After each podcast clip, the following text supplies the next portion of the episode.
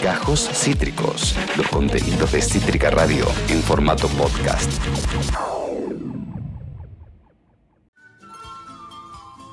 Amigos, amigas, amigues, está sonando de fondo una muy linda canción de una banda llamada Los Jarcas. Yo le decía Cajarcas, pero son Los Jarcas. Es una banda de ese hermoso país llamado Estado Plurinacional de Bolivia. Y de ahí es la historia que brevemente quiero contarles eh, en la tarde de hoy.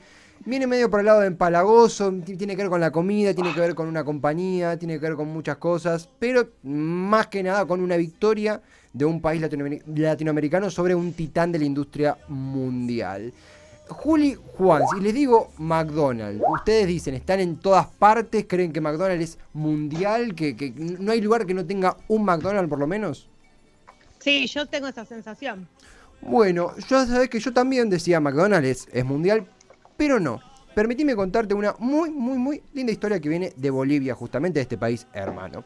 La cadena estadounidense McDonald's llegó a Bolivia en 1998 y tan solo cuatro, cuatro anitos después tuvo que mandarse a mudar, pero Ronald McDonald se tuvo que subir al último avión a Estados Unidos y abandonar Bolivia. ¿Por qué? ¿Qué pasó? Pongamos ¿En qué año dijiste? En 1998 llegan a Bolivia y en el 2002, cuatro años después nada más, tienen que tomarse el buque y salir porque fue un fracaso rotundo. Tú dirás, ¿por qué? McDonald's, ¿dónde fracasa McDonald's? Bueno, primero hay que contextualizar un toque. McDonald's, la, premisa que te dice McDonald's es, no importa que vos estés en Buenos Aires, en New York, en el Cairo, en Osaka, en Buenos Aires, en Avellaneda, donde fuere, el Big Mac, la hamburguesa va a tener el mismo sabor. Es comida universal. La misma fórmula. Claro, y el mismo, el mismo ofrecimiento, la misma forma. Ay, Teddy, me dio ahora unas ganas, mira que no consumo McDonald's hace mucho, pero me dio unas ganas ahora de comer una hamburguesa de McDonald's. Pasa, pasa, yo también estoy en la misma, el, la, la, clásica forma de la hamburguesa. Pero me la pediría ya, boludo, tipo, ¿Sí? real, la pediría Se la va a pedir, se la va a pedir, porque entre me la pediría y me la pido, la pediría al aire. Pero escuché esta historia a ver si por ahí te convenzo de, de, pedirte otra cosa o no. Pero viste que en todo el mundo es papas, hamburguesa, gaseosa, está bien McNugget, el sanda y todo, pero es como la formita. El tostado de queso. El tostado de, queso, el café, todo. Tenés una oferta que va variando, pero como que la base es esa, viste. La hamburguesa, la gaseosa y las papitas. Eh, sí el precio suele tener un valor un poquito más, o más, bastante más alto que lo que es el ingreso medio para un almuerzo o cena en un país, en una diferencia que se acentúa en un país del tercer mundo. No es lo mismo pagar un Big Mac para un residente en Oklahoma, en New York, que para un residente en la ciudad de Buenos Aires. Suele tener un precio más alto que el promedio para comprarse un plato eh, de, precio medio, suele estar más arriba del precio medio para acceder a un plato de comida. Y bueno, lo que les mencionaba, el menú se respeta universalmente, amén de las excepciones, como pueden ser los tostados, los desayunos, eh, el McDonald's kosher que, tenemos aquí en Argentina, amén de algunas excepciones o, o ramificaciones, la base es la misma siempre en McDonald's. Ahora, permítanle contarles, las leyes de McDonald's, algo de Bolivia. Bolivia es un país fuertemente, pero pero fortísimamente arraigado a un paladar, un tipo de ingesta de comida, una forma de, concebir la, ingesta de comida muy particular. El pan, la papa, el picante, el queso, el choclo, la carne vacuno de cerdo, son ingredientes que están en todos los platillos y, que están arraigados a una, cotidianidad en Bolivia. Es como si yo le dijera que el paladar, el gusto, la degustación de una comida, por más que sea un almuerzo en una oficina, está muy arraigado a una tradición. ¿A qué voy con todo esto? Un laburante. Juli sabe, vos conoces de comida, fuiste, estuviste mucho de viaje ahí. Sí, estuve, ¿Dónde estuve un tiempo. Hay unas fotos que son un tesoro de Juli. En Bolivia, la verdad que es un país que me fascina, pero me recontra intoxiqué. Bueno. Estuve un mes y medio mal de la panza. no estamos acostumbrados. ¿En qué ciudad estuviste? En Potosí, en La Paz, en, en, en, Valparaíso, Isla del Sol y de la Luna, eh, eh, Valparaíso no, Copacabana. Eh, son dos palabras que se me pegan, Valparaíso y Copacabana. Copacabana, que parece Brasil, pero es una ciudad de Bolivia frente al lago Titicaca, donde están la Isla del Sol y la Isla de la Luna. Eh, ¿Qué más? No sé, mucho. Pasé eh, por, por Villazón y empecé a recorrer en micros y qué sé yo. Y una de las primeras cosas que hice, creo que fue Potosí, si no me equivoco, uno de los primeros lugares, fue recontra intoxicarme. Tuve una deshidratación fatal, de esas que te quedas sin líquido.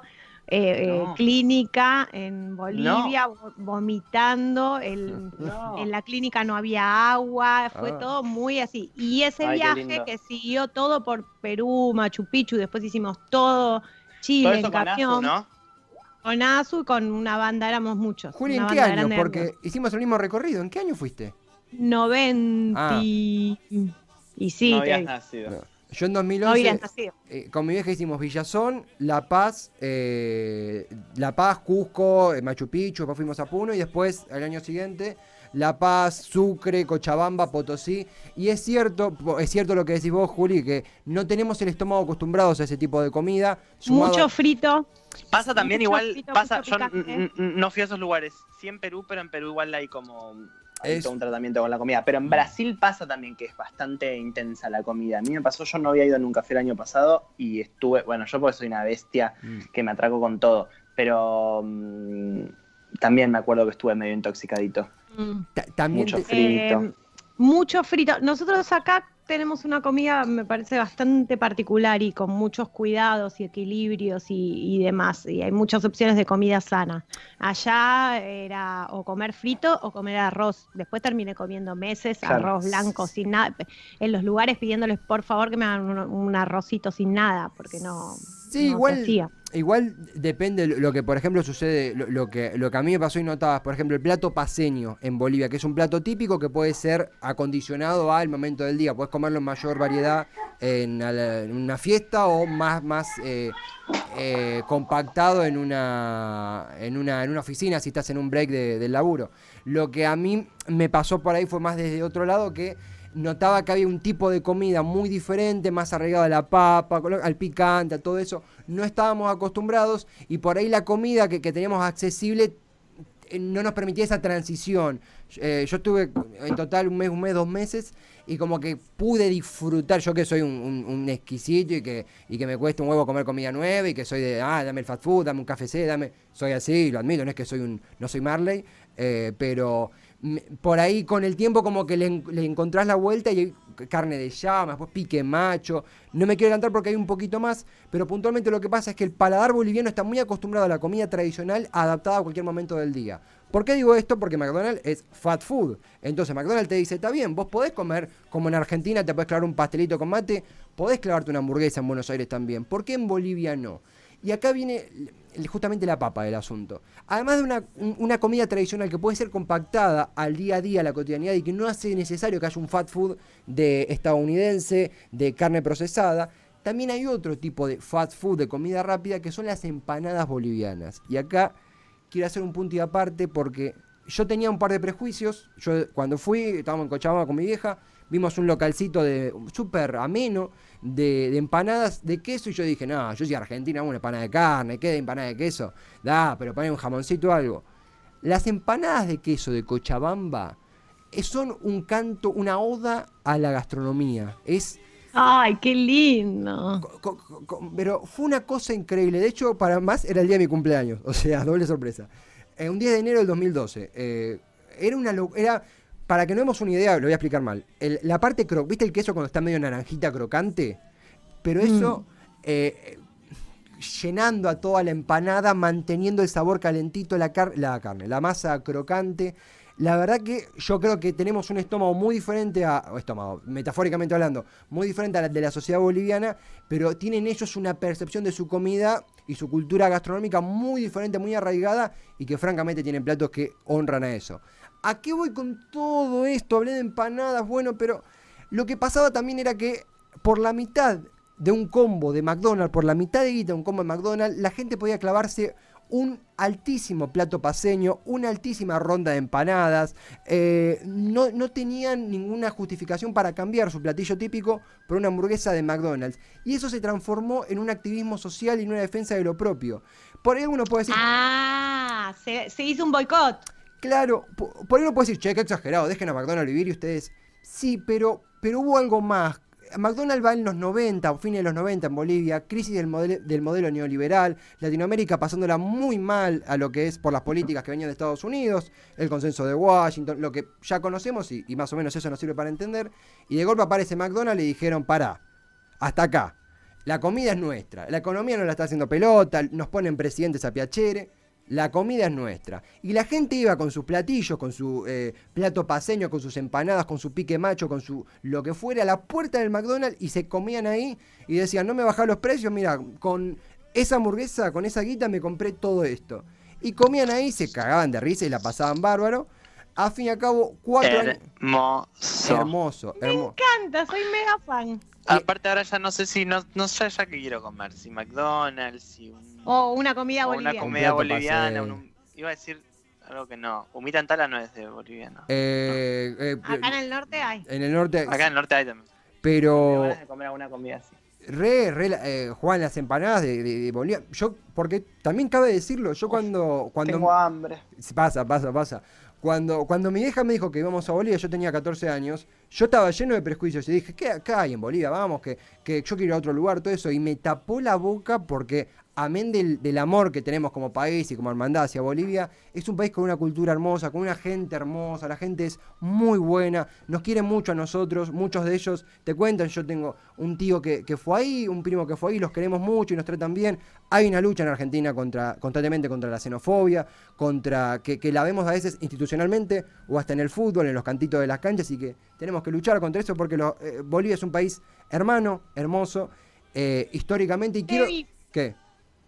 ¿Por qué tu mamá te quiso llevar a Bolivia? Porque ama, ama la cultura, ama la cultura andina y, también como que eh, fue algo muy lindo entre nosotros, como yo ya estaba creciendo, ya era mm, adolescente, un boludo grande, camino a ser el boludo grande que soy ahora, y fue como una forma de hacer algo de quizá diferente a lo tradicional, conocer un país que ella quería mucho, hacerlo conmigo también, eh, y si bien fuimos turistas, porque fuimos, no es que, hay que decir la verdad, fuimos a, fuimos a un hotel, hicimos vida de turismo, también, también hicimos la, vida cotidiana, buscamos la cotidianidad, viajamos en las combis, nos metimos una vez en una mina en Potosí, o sea, hemos hecho... Ay, yo también fui a la mina en Potosí, tengo mis fotos. ¿Te acordás de los el santo que tienen ahí abajo que los cuida, que la gente les deja las ofrendas son eh, tabaco, eh, algún tipo de alcohol. En Potosí, la verdad, fue una de las experiencias más, más flasheras que viví de viajes. Total. tenía, eh, me acuerdo, una montaña que, eh, o sea, de la calle de la hostería donde estábamos nosotros, que era medio fatal, eh, terminaba como en la montaña de las minas, que era mm. muy, muy, muy mágica, muy mágica, y había un cine donde vimos con mis amigos Impacto Profundo. No, voy a poner año de estreno Impacto Profundo y ahí voy a ver en qué... Ah. Eh, imagínate lo que fue en ese cine, la gente hablaba, gritaba, eh, se comía, era un escándalo. Eh, y, y, nada, y, verlo ahí a, una, a, dos cuadras de esa montaña mágica donde había minas adentro. 98. 98. es, es, como, es, es, muy flashero en el buen sentido, ¿no? es, un, es una cultura muy diferente a la nuestra en algunos puntos, también muy honrada, muy honrada.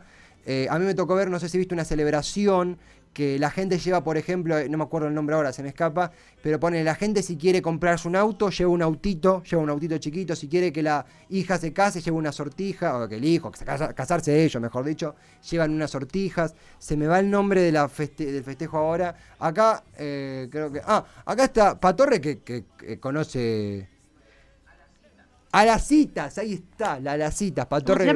A las citas. Vos eh, te querías, no sé, querías ser cineasta, llevabas una, una pequeña cámara, querías ser eh, cocinero. Bueno, es un poco como el altar eh, budista, no me acuerdo de quién, pero que, en el altar pones, me acuerdo cuando con Azul estábamos escribiendo la primera temporada, no soporto la tentación de, Juan Cagotti, que se está imaginando qué pondríamos nosotros en el altar. Ay, Dios, no, no te imaginas. Exactamente. como, una, una, representación.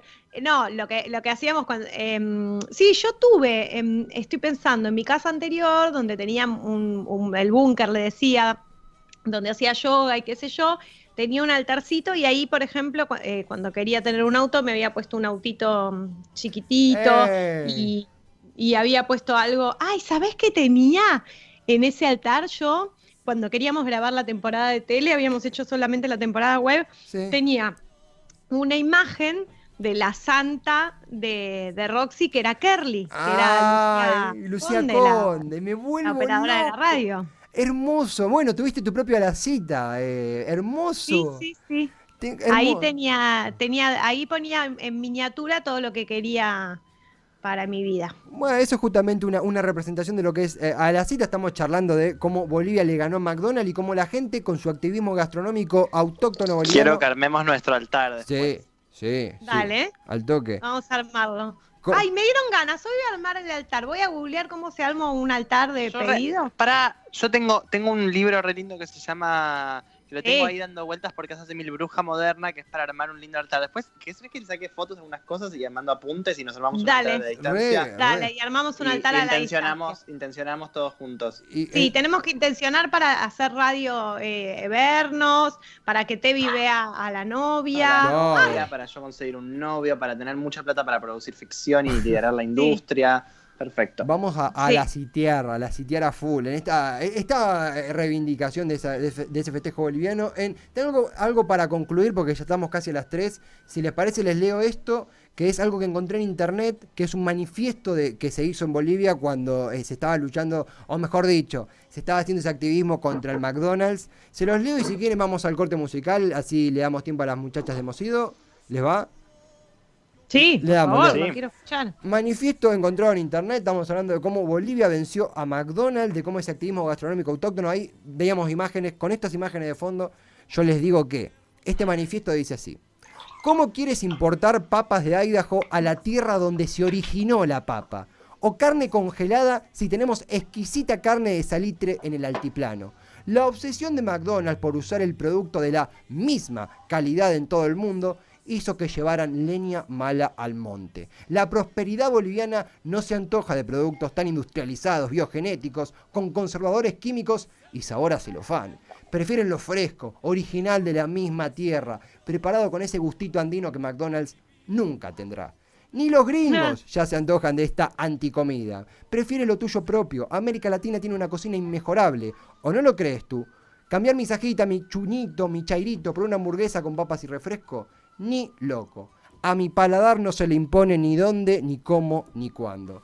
Amigues, con este hermosa, esta hermosa historia de Bolivia venciendo al McDonald's, chiques, estamos casi en las 13, viene Hemos sido engañados, ¿les parece ir con un pequeño corte musical y ya vienen Violeta y Lourdes? Ansioso no, lo que sigue. Vamos. Che, me encantó, Tevi. Aguante Bolivia. Aguante, aguante Bolivia. Un abrazo a todos los hermanos bolivianos que están del otro lado. ¿Por qué no? Acabas de escuchar Cajos Cítricos. Encontrá los contenidos de Cítrica Radio en formato podcast en Spotify, YouTube o en nuestra página web.